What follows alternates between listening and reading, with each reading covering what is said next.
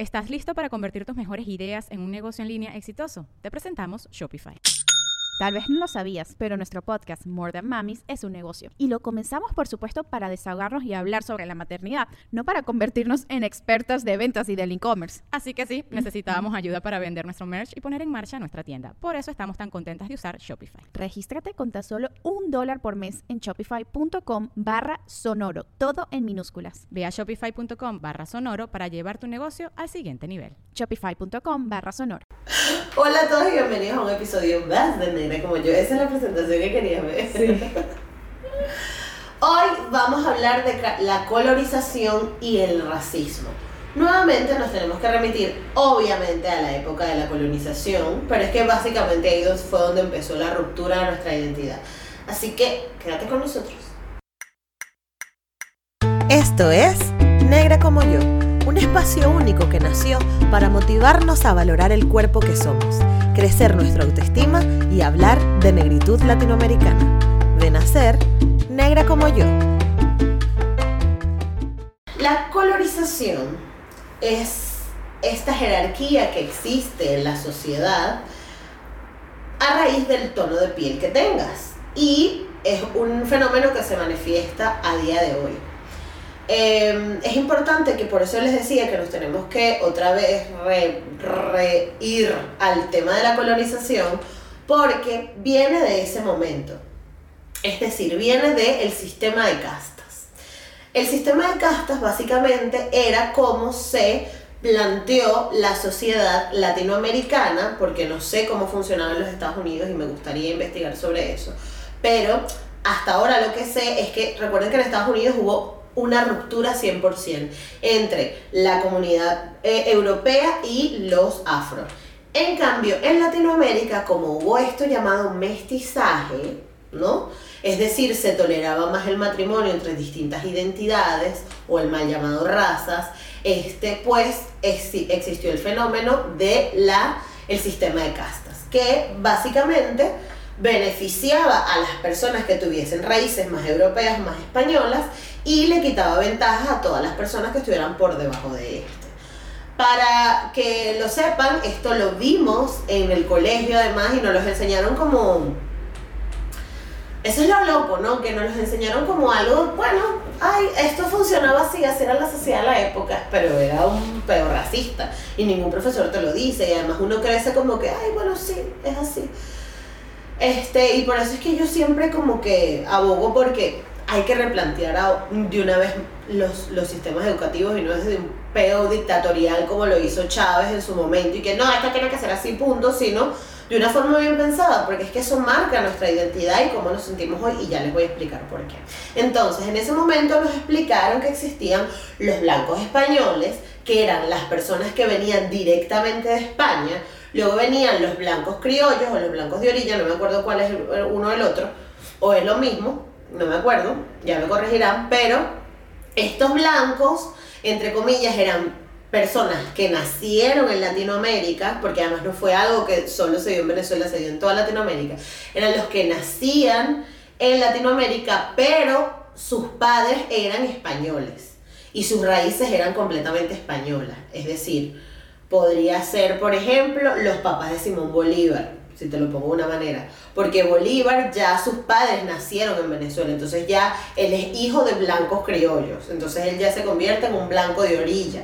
O, o el blanco de orilla es el que, ya un culo, pero eso, el blanco de orilla son los españoles que nacieron en Venezuela y luego los blancos criollos son los que de hijos de esos blancos de orilla nacen en Venezuela o en Latinoamérica, algo así. Luego venían los mulatos, que los mulatos eran la mezcla entre un blanco con un negro. Luego venían los zambos, que era el negro, el hijo de negro con indígena. Y luego venían los indígenas o las personas, las mm, identidades primarias de Latinoamérica. Y luego venían las personas negras o esclavizadas. Básicamente, o sea, no me quiero poner técnica porque esta no es la idea, ya pueden buscar, hay un montón de fuentes donde le explican específicamente cómo, quién era blanco y quién era blanco de, no sé dónde y tal, pero quiero que entiendan que, o sea, el punto de esto no es que salgan de aquí con un máster en si el blanco orilla nació en la orilla, nació en Latinoamérica, no, no, sino que entiendan que la sociedad ya en ese momento estaba planteando un sistema de segregación por color de piel o por identidad. Eh, y ahí es donde la ruptura con nuestra identidad como que agarra fuerza. ¿Por qué? Porque si ya tú estás creciendo en una sociedad que directamente te, te margina y te dice, tú eres esto y tú no puedes tener el acceso a estas oportunidades porque no eres como yo, que soy tal cosa, llega un punto en que va pasando el tiempo, generación tras generación, y conseguimos lo que tenemos hoy, ¿no? Que tenemos una sociedad como la venezolana, que es completamente clasista, muy racista y este, queriendo totalmente separarse desde esa identidad negativa que históricamente nos han querido poner encima. Entonces, obviamente, se generaba un estatus social donde si tú estabas más cerca de las raíces europeas, tenías mejores beneficios a nivel, o sea, a nivel social. Obviamente eso está relacionado directamente con las ventajas económicas que tengas y obviamente eso está directamente relacionado con las oportunidades de educación, de acceso a la cultura que ibas a tener en esa época y que además quiero hacer el énfasis en que se viven hasta día de hoy. Porque esto de que esta frasecita famosa que yo siempre la repito aquí, que dicen, no, es que el negro es pobre porque quiere, es que no surge. Eh, y justo ayer en una conversación con, con una amiga, ella me estaba contando que en Estados Unidos funciona más o menos de la misma manera. ¿Qué pasa? Que las zonas em, de, de viviendas o los suburbios, por decirlo de alguna forma, suben su nivel de estatus mientras mejor ranqueada o mejor posicionada esté la escuela de esa zona. Es decir, el sistema educativo de tal zona es buenísimo, entonces la gente se quiere mudar para allá, lo que hace que el nivel de mm, de estatus este, y el nivel y el, el, costo de la vida o de comprar una casa, un lot o un terreno en esa, en esa zona aumente. Este, entonces más o menos el sistema educativo es el que mueve todo esto. ¿Qué pasa? Que si las personas que se van a vivir o las personas que empezaron estos suburbios eran gente que tenía dinero y que además hacía el esfuerzo para recolectar el dinero y para que su sistema educativo creciera, eh, pues, pues se genera esta interacción.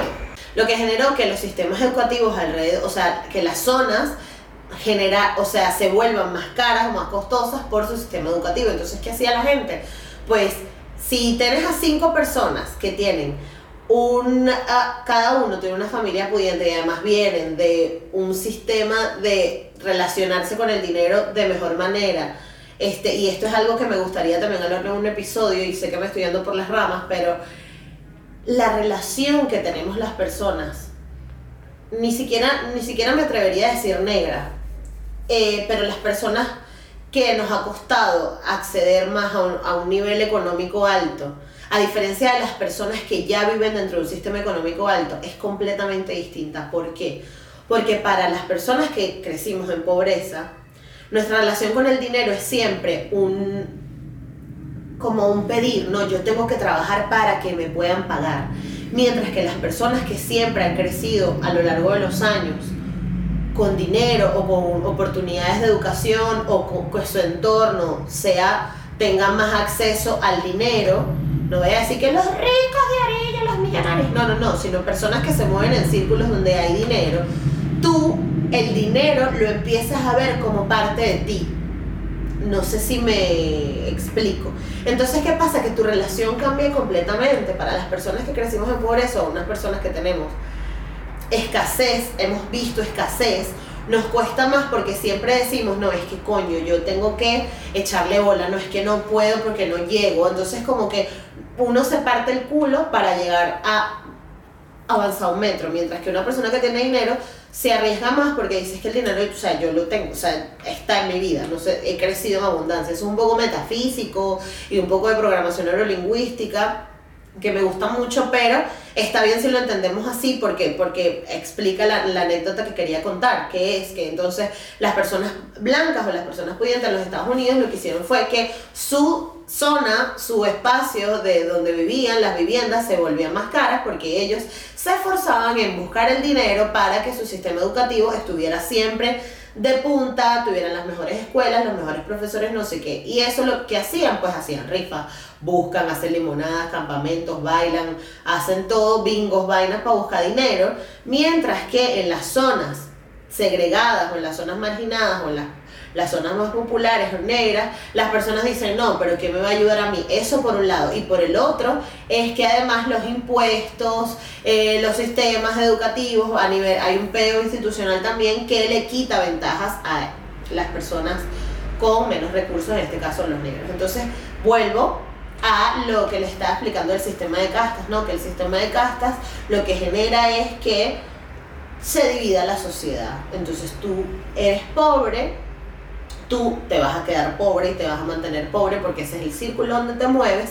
A la zona donde tú vives no le vamos a poner agua corriente, no le vamos a poner eh, sistema de aguas negras, por ejemplo. Yo siempre hago el, el énfasis en, por ejemplo, en, en, Chirimena, que es un pueblo que estamos en 2020, y toda, o en Chichiriviche, ¿no? que son zonas negras y todavía no tienen un buen sistema de, de acueductos y de, y, de y de tratamiento de las aguas, por ejemplo. A diferencia como hay en Caracas o en zonas donde se mueve el dinerito.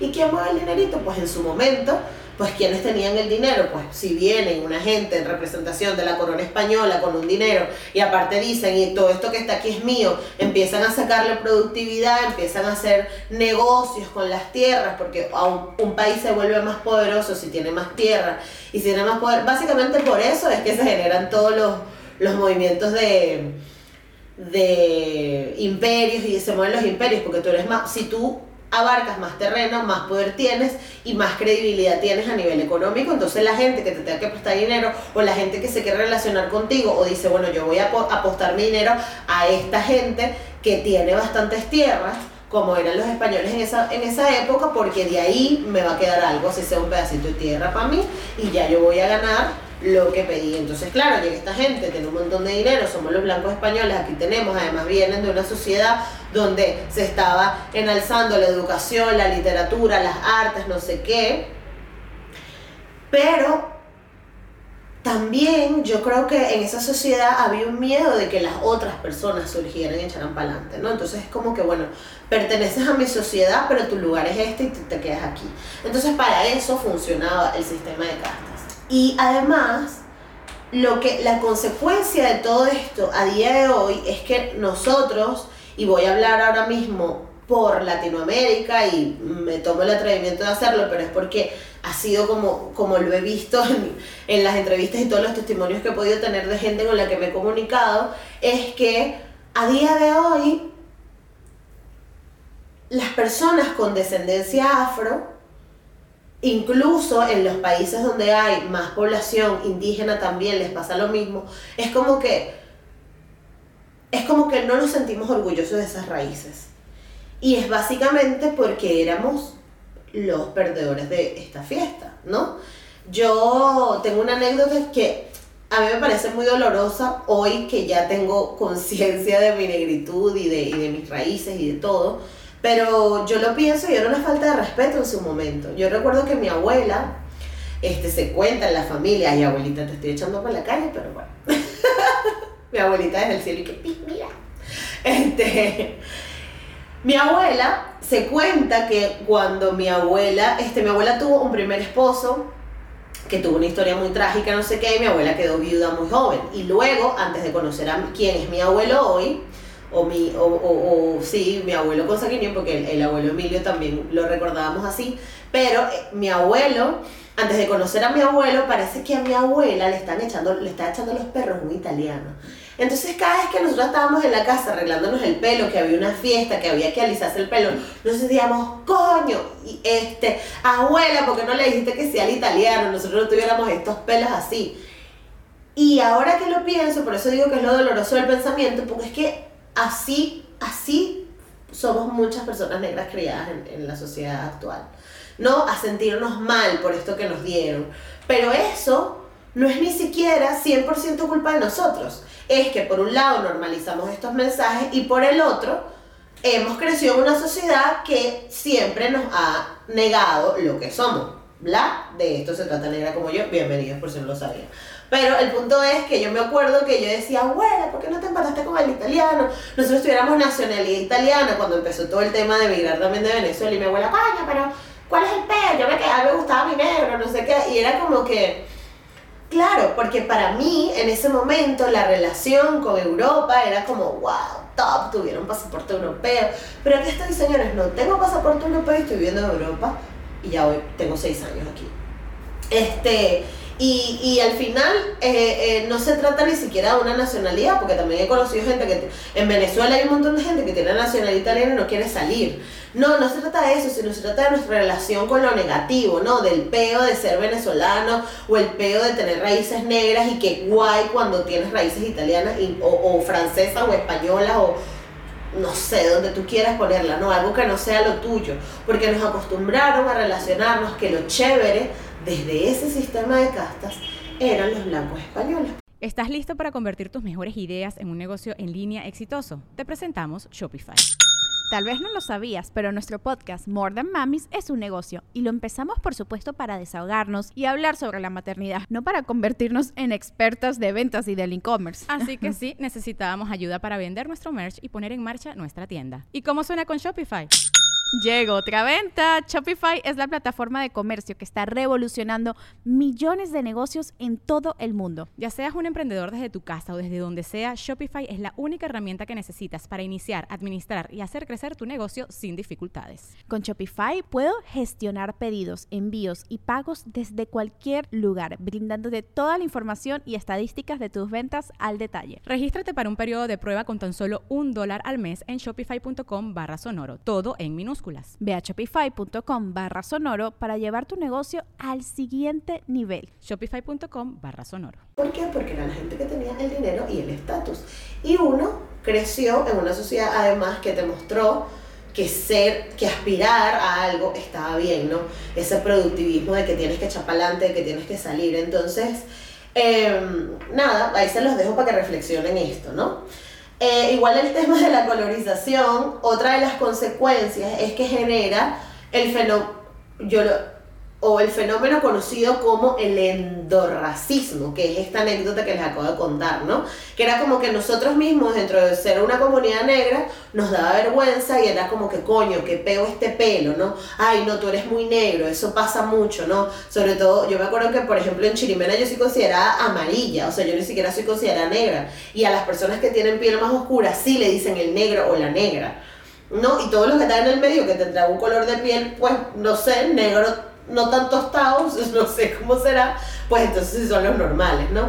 Eso se llama endorracismo, cuando somos o cuando tenemos prácticas racistas dentro de nuestra misma identidad. Eh, y obviamente esto viene generado por la colorización y el sistema de castas de hace mucho tiempo, porque bueno, lo mismo, ¿no? Es como que mientras más oscuro seas, eres más cercano a la raíz negra y me da vergüenza la raíz negra.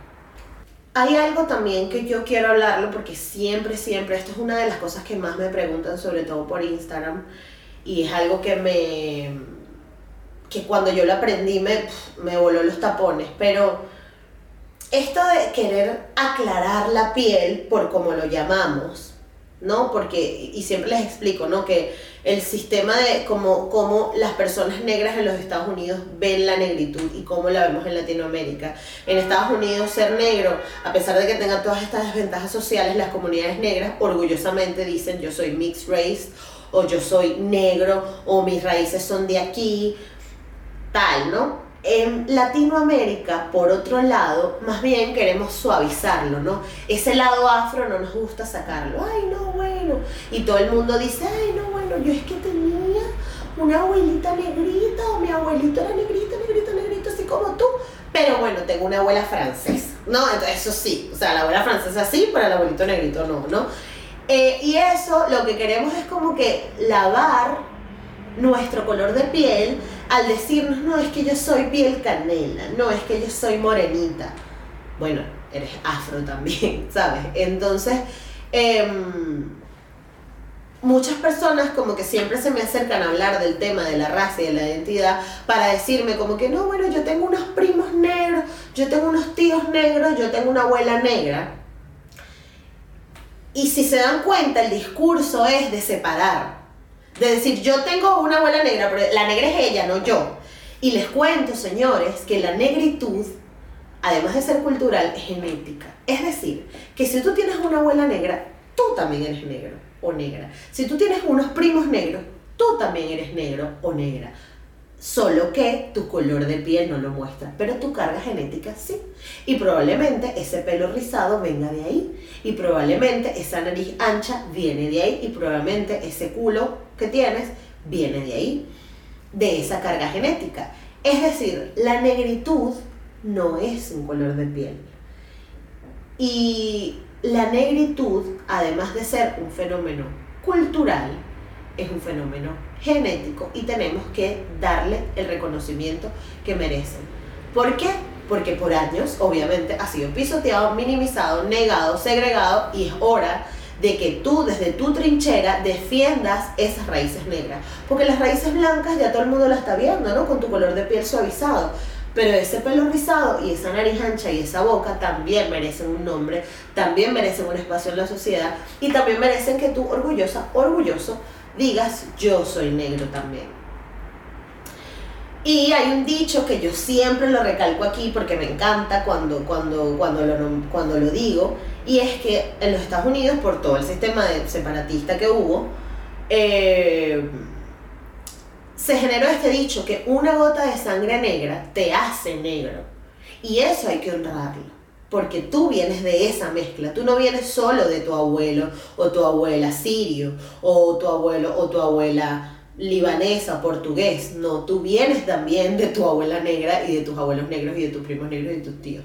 Toda esa carga genética es lo que te convierte en ti y te hace único y te hace especial. Entonces, si tienes toda una gama de carga genética, pues hay que honrarla toda por igual, porque te hace tú.